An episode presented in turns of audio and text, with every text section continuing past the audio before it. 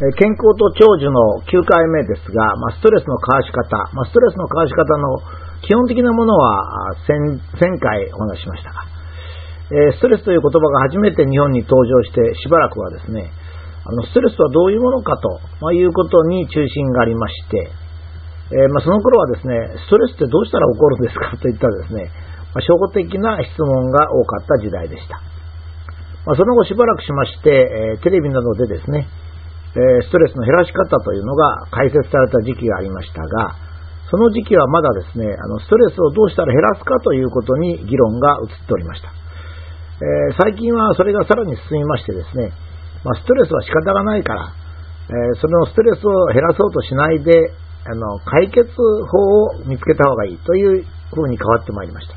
まあ、こういった、まあ、特にお医者さんなんかがおっしゃる話がですね、時代とともに、えかなり大きく変わっていくわけですが、ま、これについてお医者さんの方はあまり気にしておられないようですが、それを聞く方としてはですね、この前こう聞いたのに今度また話変わってるなっていう不信感がかなりあるんです。ま、だけど、医者の場合はですね、まあ、断定的にものを言わないと患者さんが心配するっていうことがありましてですね、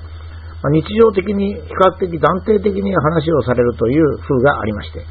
ま、これがまあ、誤解のもとにもなっているわけですね。まあ、医療はまだ発展途上なんで、なかなかはっきりとしたものが決まっていないと、まあ、考えた方がいいと思います。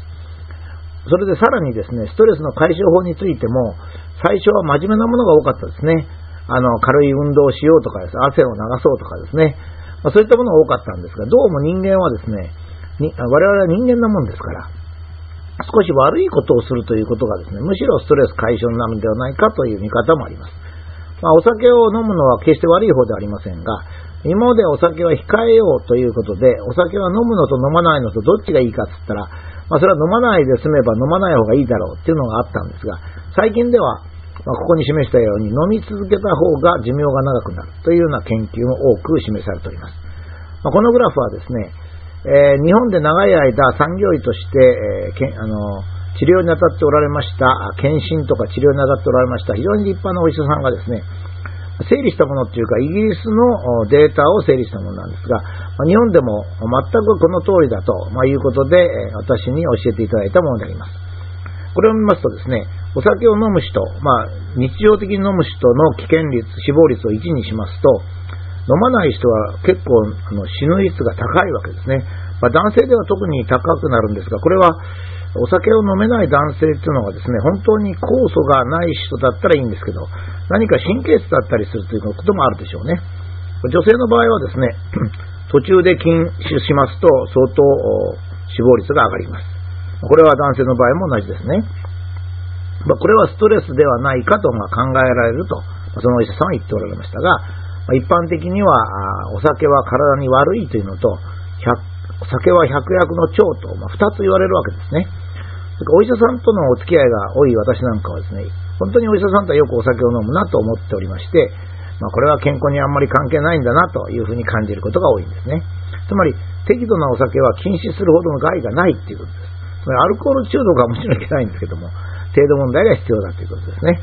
これはあのタバコでも同じでですね、まあ、タバコを20分以下で健康を害するってことは私はデータから見たらないと思うんですが、実はタバコのことを書きますとね、ものすごい強いバッシングがあるんですよ。で、これに対して私対抗しなきゃいけないんですが、私の体調が良い時なら反撃が厳しくても大丈夫なんですけども、最近のネットの反撃というのはですね、ネットばかりじゃなくていろんなところに波及しますが、今度のおぼかたさんなんかそうなんですけども、一人の体力で持ちこたえるの結構大変なんですよね。ですからちょっとここではですね、本当は書きたいんですが、割愛します。しかしそういうことが起こりますとね、私は自由な議論が少なくなるので、やっぱりバッシングする方も一つの根拠をきちっと示してバッシングをするというような、そういうその、批判はもちろん構わないんですけど、ちょっと批判が過度になりますとね、私のような人ですらっていうか、我々とこれまでもですね、荒波をくぐってきた人でもですね、ちょっとここはお酒だけにしといてタバコのことやめようかなと思ったりするんですね。タバコもやっぱりストレス解消に非常に重要だし、タバコを吸った方がちょっと長寿だっていう感じもするんですけども、今お酒を飲んだ方が長寿だというのはこの頃言うことができるようになりましたが、まだタバコを吸ったら長寿だっていうのは社会的に言えないんですよ。科学的な事実でも言えないんですね。まあ、魔女狩りみたいになってますので、なかなか言う方にも覚悟がいるということですね。まあそういうことであります。それからあまり議論のないところで最先端ではです、住まいの中のストレス要因。これは非常に興味があります。私も長くですね、多摩美術大学の、デザインっていうのをですね、教えてきて、こういった家のデザインと健康の関係っていうのを興味を持っておりましたので、本当にこの先生のまとめを見るとですね、ああ、その通りだなっていう感じがいたします。冷える住宅、匂う住宅。まあ、これは大体わかりますね。アメリカではですね、あの乾燥しておりますので空気が。アパートですと北の方の部屋が値段が高くて、南の部屋が値段が安いんですね。えー、ところが日本の場合はカビが生えますから、まあ、南の部屋がいいと。まあ、これはやっぱり風土との関係で、えー、湿気との関係が決まるわけで、まあ、日本ではやっぱり冷える、匂うというのはですね、非常に大きなあの健康上の障害になる。これはまあ妥当ですが、玄関の靴、廊下の段ボール、置きっぱなしの紙袋やカバンなんかなりますとね、何が悪いのってことになるんですが、これはですね、実はあの脳神経というのはですね、神経を通ってる間は電流の動きなんですが、神経と神経をつなぐものにはですね、神経伝達物質を使うんですね。数十種類あるんです。これ非常に合成が大変なんです。体内で合成しますけど。これがだんだんだんだん消耗してくるんですね。ですから、知らず知らずのうちに玄関にいっぱい靴があるとですね、次はどの靴履いていこうかなとか、こう、いろいろ思うわけですね。あの靴どうしなきゃいけない。廊下に段ボールが置いてありますと、まず避けなきゃいけない。それから段ボールを早く片付けなきゃいけない。段ボールの中に何が入ってるか思い出すということですね。これも良くないんですね。まあ、もちろん置きっぱなしの紙袋やカバンもそうなんです。こういったものは、まあ、その、この先生のお話ですと、免疫系も弱めるから、癌になる可能性も高くなると言っておられますが、そういうような気もいたします。それから不要なカレンダーとか時計、置物というのも問題だと。つまり、見ると時計で何時か見えるとかですね。何、カレンダーが何日、置物でまた昔を思い出すとかいろいろあってですね、え、ごちゃごちゃした毎日の中で、ただでも不足がちの脳神経の伝達物質が不足していくると、まあ、こういうことになります。私がいつも今日も朝、明日は晴れと言ってるのはですね、